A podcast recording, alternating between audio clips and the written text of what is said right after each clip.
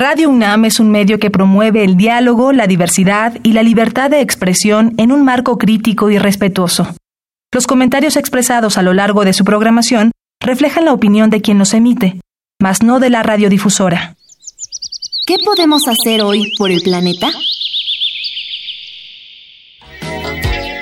Compra los ingredientes de tu comida a granel para reducir la cantidad de envoltorios. Esta acción también ayuda a limitar el consumo excesivo, pues ajustas tus compras a lo que en realidad necesitas. Habitare.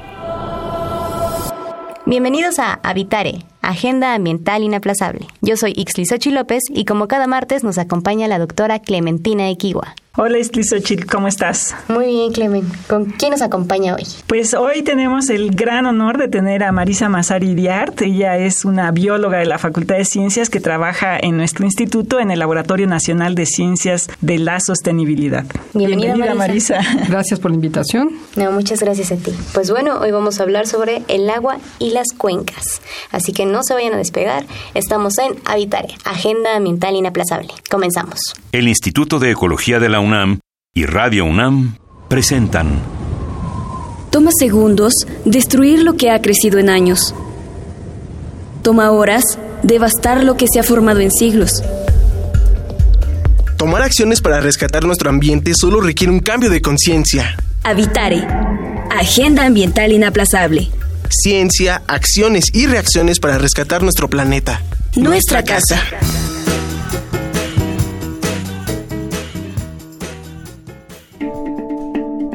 Ecoefemérides.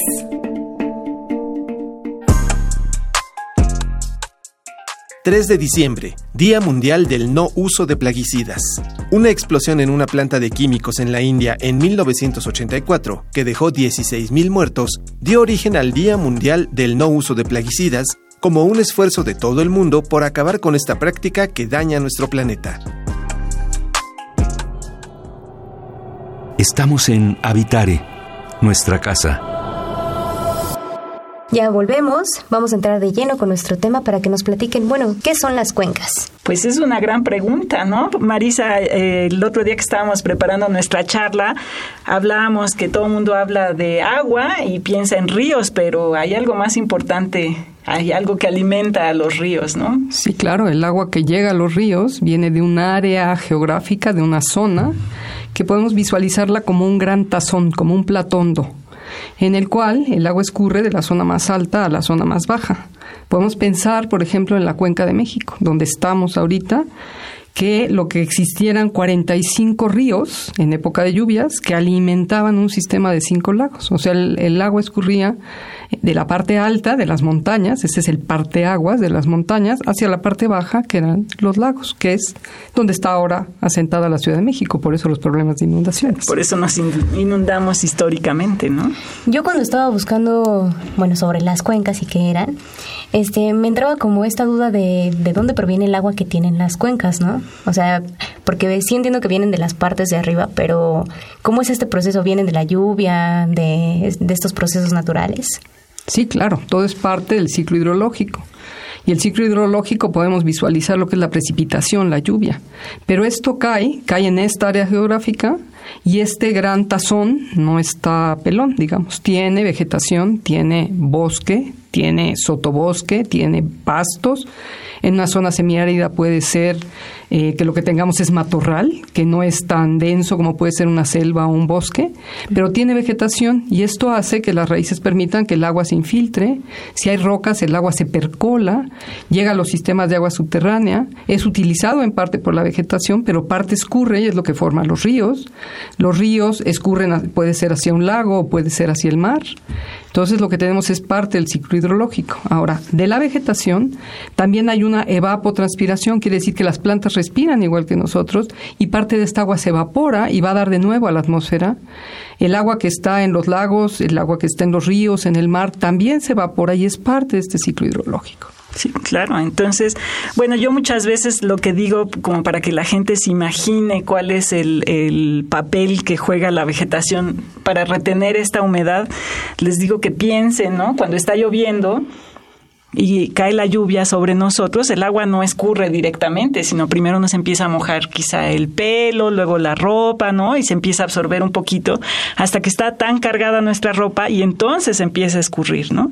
Todo eso es una manera en que se está reteniendo el agua, pues, en los ecosistemas, ¿no? Empieza a caer en las hojas, empieza a escurrir lentamente eh, hacia el suelo, se retienen los musgos, ¿no? Va circulando por los troncos de los árboles, entonces pues es un proceso lento que obviamente retiene el agua dentro del ecosistema. Cuando quitas todo eso, pues... Bueno, tienes problemas de erosión, por ejemplo. Cuando hablamos de que los, los suelos se lavan, quiere decir que estos suelos están escurriendo con el agua, pero se están llevando nutrientes, se están llevando materia orgánica y lo que quedan son suelos poco fértiles. Claro, sí. sí entonces, bueno, pues el agua obviamente está muy vinculada al ser humano. Eh, las civilizaciones antiguas, modernas y de cualquier tipo están indudablemente vinculadas a alguna fuente de agua. Y Marisa ha estado trabajando en un proyecto desde hace ya varios años en Chiapas, en Montebello. Cuéntanos un poquito qué estás haciendo ahí, Marisa. Bueno, es un proyecto de todo un grupo de la UNAM. En este proyecto hay geólogos, geógrafos, eh, biólogos, ecólogos, limnólogos. Hemos invitado también antropólogos y economistas. El problema que hay en la zona es que es un río, es una cuenca de dimensiones pequeñas, pero es una cuenca que nace en muy cerca de Comitán, es el río Grande de Comitán y ese río escurre hacia los lagos de Montebello. Es una zona kárstica, que quiere decir esto, que es de carbonato de calcio, muy porosa, que es como un queso gruyere abajo. Entonces, parte del agua escurre a través del río, pero parte del agua se infiltra y va a dar a sistemas de agua subterránea. Entonces, todo está como interconectado. Y el problema de los lagos de Montebello es que se están poniendo verdes y turbios el, la parte turística, digamos, el atractivo turístico de los lagos siempre ha sido que son unos lagos con una transparencia increíble y de unos colores preciosos, ¿no? Van de esmeralda a azul oscuro, muy, muy bonitos. Y parte de los lagos, que son los lagos de planicie, que reciben el agua del río, se están poniendo verdes y opacos. ¡Qué horror! Entonces, este grupo, eh, la gran pregunta era por qué se están poniendo verdes. Entonces es entender cuáles son las actividades productivas que hay en la cuenca. Lo que nosotros hemos hecho en cuanto a calidad del agua es monitorear desde la parte alta de la cuenca hasta la parte más baja donde están los lagos, calidad del agua. Y entonces lo que estamos viendo es que tiene microorganismos, tiene un exceso de nutrientes que viene pues de las poblaciones del agua residual que el río recibe y también de todas las actividades agrícolas. Las actividades agrícolas se han modificado. Antes se cultivaba maíz, eh, frijol, calabaza y chile y ahora hay grandes plantíos de jitomate donde usan muchísimos agroquímicos. Cada vez hay más invernaderos, o sea, es más tecnificada la agricultura, y lo que está pasando es que todos estos nutrientes que vienen tanto del agua residual como de las actividades agrícolas, pues van a dar a los sistemas tanto de agua superficial como de agua subterránea. Entonces, esto es parte de lo que estamos estudiando. Y pues nos interesa la zona desde el punto de vista como un socioecosistema, no nada más qué pasa en el ecosistema como tal, como ecólogos, sino qué es lo que está pasando con las comunidades que viven ahí. que parte de su actividad pues es el turismo, ¿no? Pero la otra, el, eh, la contraparte de esto es que es de donde ellos extraen el agua, son comunidades marginadas, muy pobres, y de ahí extraen el agua para consumo humano. ¿no? Claro, que ya está contaminada y ellos mismos están... Eh, son muy listos, obviamente. Toman agua de los lagos que todavía están transparentes, limpios, muy bonitos, pero esto puede generalizarse. Entonces, parte del interés de los geólogos es ver qué tan interconectados están estos lagos, ¿no? Sí, también para garantizar como su derecho también al agua, ¿no? Sí, es una cosa muy importante porque justo estas afectaciones hacia pues sí, hacia las comunidades o la contaminación del agua impide que esas comunidades rurales puedan acceder, tener agua potable, ¿no? Porque de pronto carecen de sistemas como tal, de agua potable, de, de drenaje, ¿no? Sí, desde luego. Claro. Entonces, sí. sí, es una cuestión en la que tenemos que poner énfasis para que se resuelva, ¿no? Sí, desde luego. Y entonces, ¿tú, tú qué estás haciendo específicamente? ¿Viendo la calidad del agua? Nosotros vemos microorganismos que hay en cuanto a bacterias indicadoras. Esto es como el parámetro más sencillo para ver calidad del agua y qué tan segura es para consumo humano, pero hay otro grupo de la Facultad de Ciencias, el doctor Javier Carmona, está analizando con nosotros las cianobacterias o las algas verde azul, de las cuales hay algunas que son tóxicas. Entonces hay especies que son tóxicas y lo que estamos viendo es si tienen ese gen tóxico y eh, ver cuál es la problemática.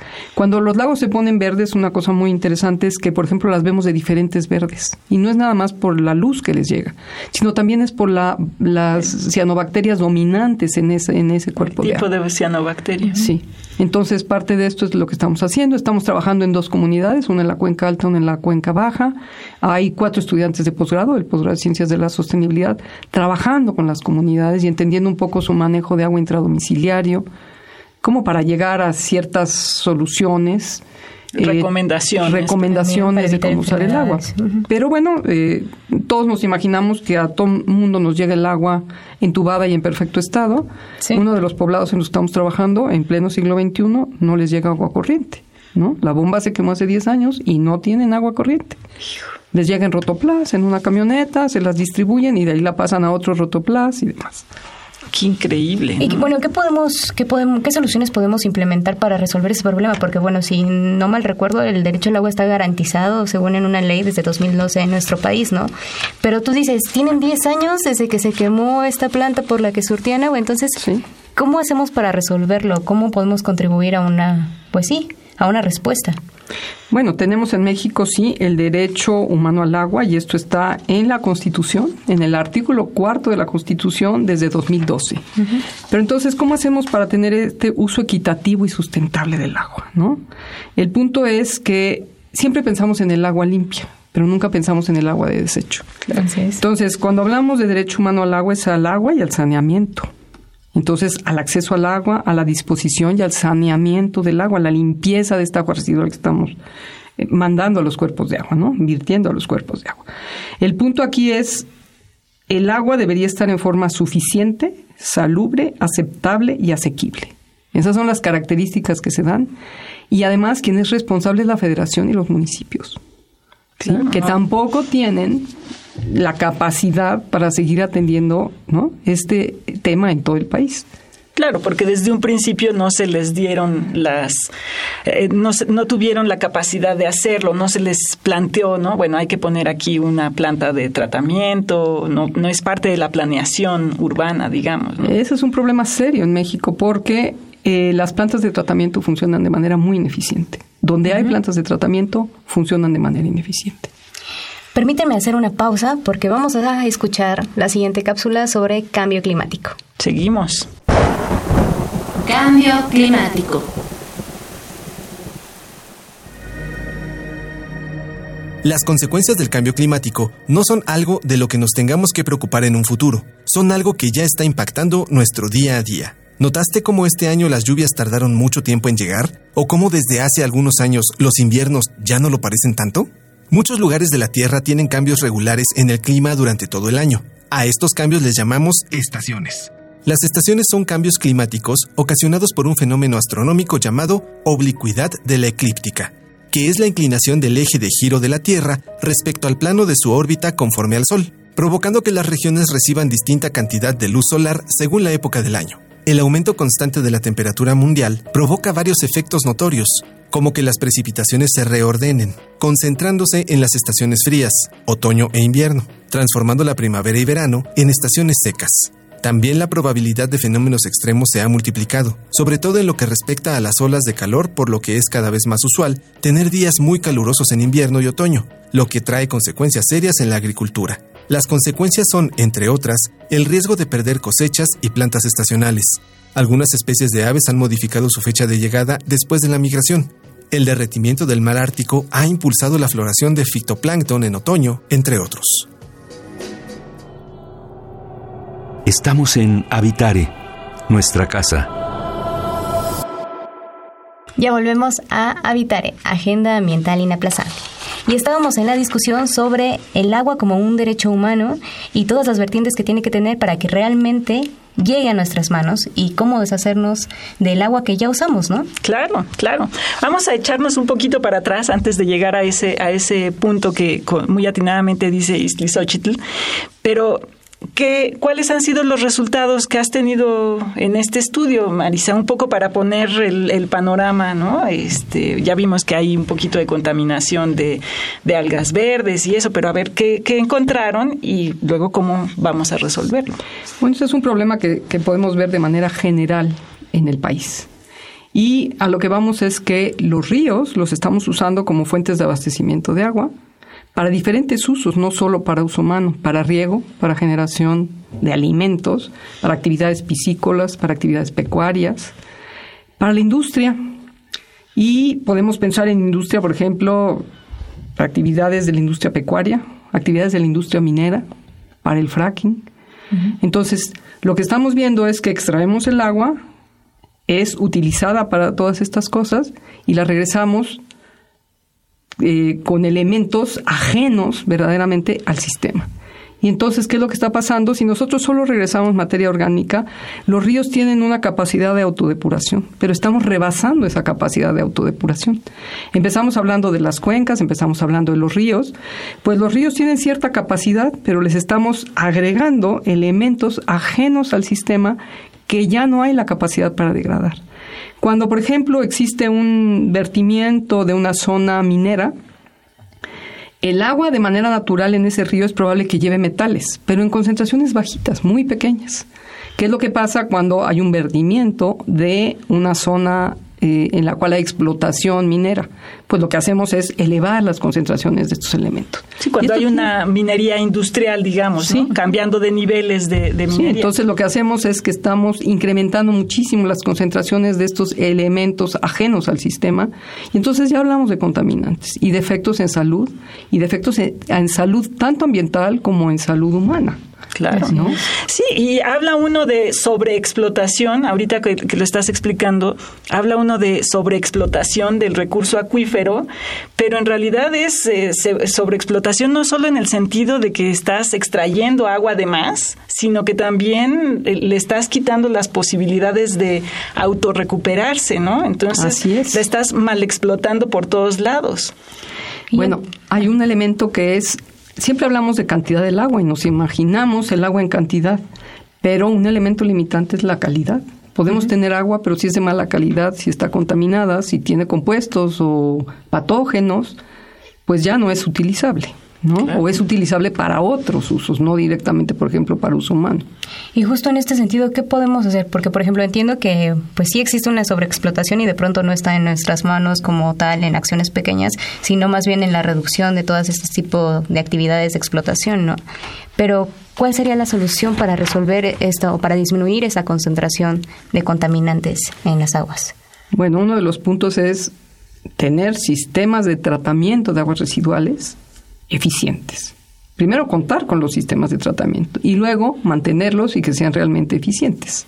Claro. Ahora, desde luego todos deberíamos tener en mente que el agua en este planeta es finita.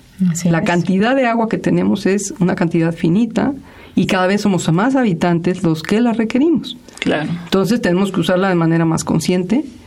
Tenemos que pensar en la reutilización del agua, en el reuso del agua, tratamiento y reuso del agua. ¿Sí?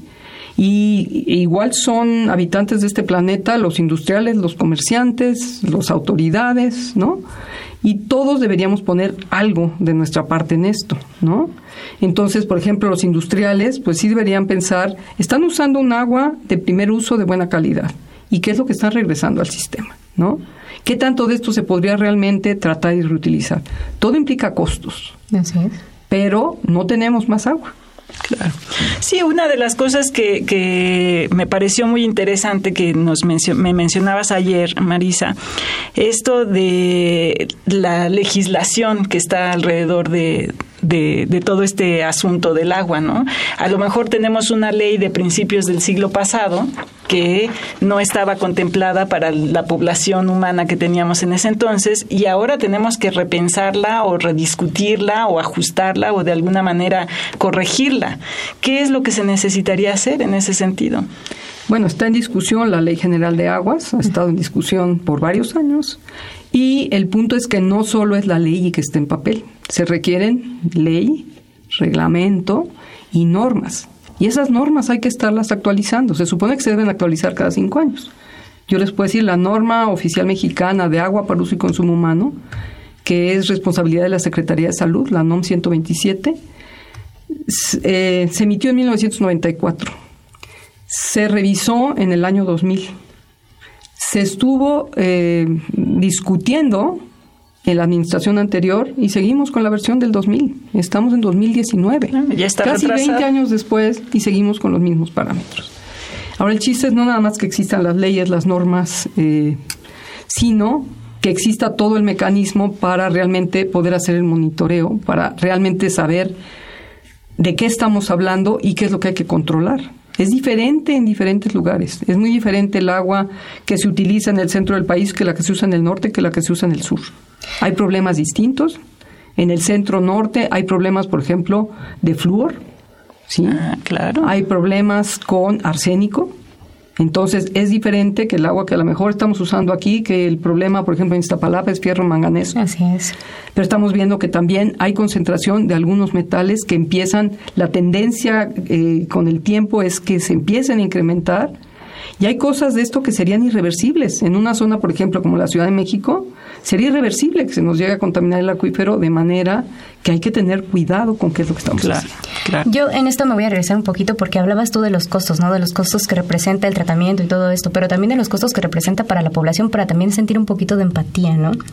Porque de pronto creemos que así como tenemos el agua nosotros en la Ciudad de México y en algunas partes de la Ciudad de México, porque hablabas del caso de Iztapalapa, ¿no? O algunos lugares de Tlampan donde escasea, para muchas comunidades o muchas regiones representa un gasto, ¿no? Un gasto de traer una pipa, un gasto de poner una planta para que toda la comunidad tenga agua. Y entonces ahí se vuelve más empático, ¿no? Y, la diferencia de cuánta agua podemos gastar cuando sentimos que la tenemos y cuando sentimos que no la tenemos, ¿no? El, el uso es diametralmente distinto, ¿no? Y justo para alertar un poquito, yo sé que es muy complicado, pero ¿Hay un estimado de que si, seguimos en esta situación, cuándo nos vamos a quedar sin agua? Ya lo hemos vivido. Lo hemos vivido, por ejemplo, con el temblor de 2017, se vivió en el sur de la ciudad. Eh, podemos preguntarles a los habitantes de Tláhuac de Iztapalapa y de Xochimilco las guerras realmente por el agua, porque llegaba la pipa y tenía que haber eh, vigilancia había policías, había gente del ejército vigilando cómo repartían el agua. Claro. Lo hemos vivido en casos de emergencia. Y lo vivimos todos, pero no nos damos cuenta. No recibimos agua a las 24 horas del día. Recibimos el agua por tandeo, recibimos el agua a ciertas horas del día. Lo que pasa es que algunos que tenemos la suerte de tener o cisternas o tinacos, y hay quien por la altitud donde está no los tiene. Ahora, quien utiliza agua embotellada, el agua embotellada es mil veces más caro un litro de agua de la llave que un litro de agua embotellada. Entonces, realmente las comunidades marginadas, las poblaciones marginadas, son las que están invirtiendo mucho más en contar con este recurso. Claro, y eso no nos enteramos, ¿no? No, no, no. Bueno, permítanme hacer una pausa. A continuación vamos a escuchar la cápsula La biodiversidad y yo. La biodiversidad y yo.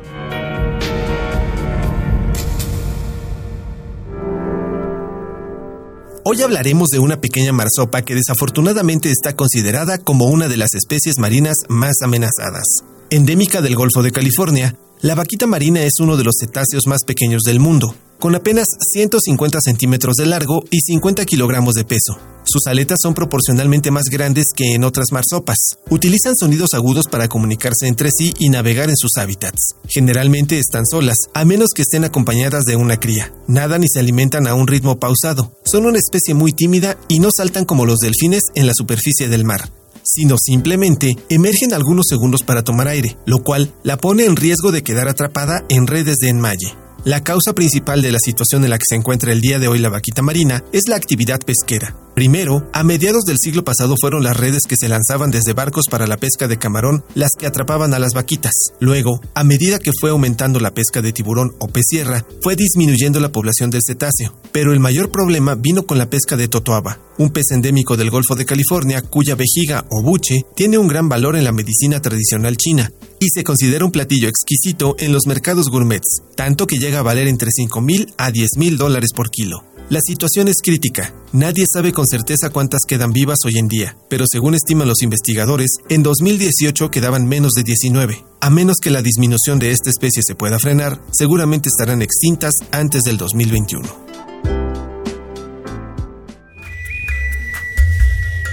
Escuchas Habitare, Agenda Ambiental Inaplazable. Bueno, ya regresamos. Eh, vamos a concluir muy rápido porque nos queda poquito tiempo, pero es muy importante esta situación, ¿no lo crees, Clement? Claro, es, es un tema pues siempre apasionante. Y dinos, Marisa, estamos en un escenario de eh, daño a la biodiversidad, cambio climático. ¿Qué va a suceder con el asunto del agua ¿no? en esta situación? Bueno, todo esto se relaciona. El cambio climático, lo que relacionado con el agua es que hay una variación en los patrones de precipitación y de temperatura.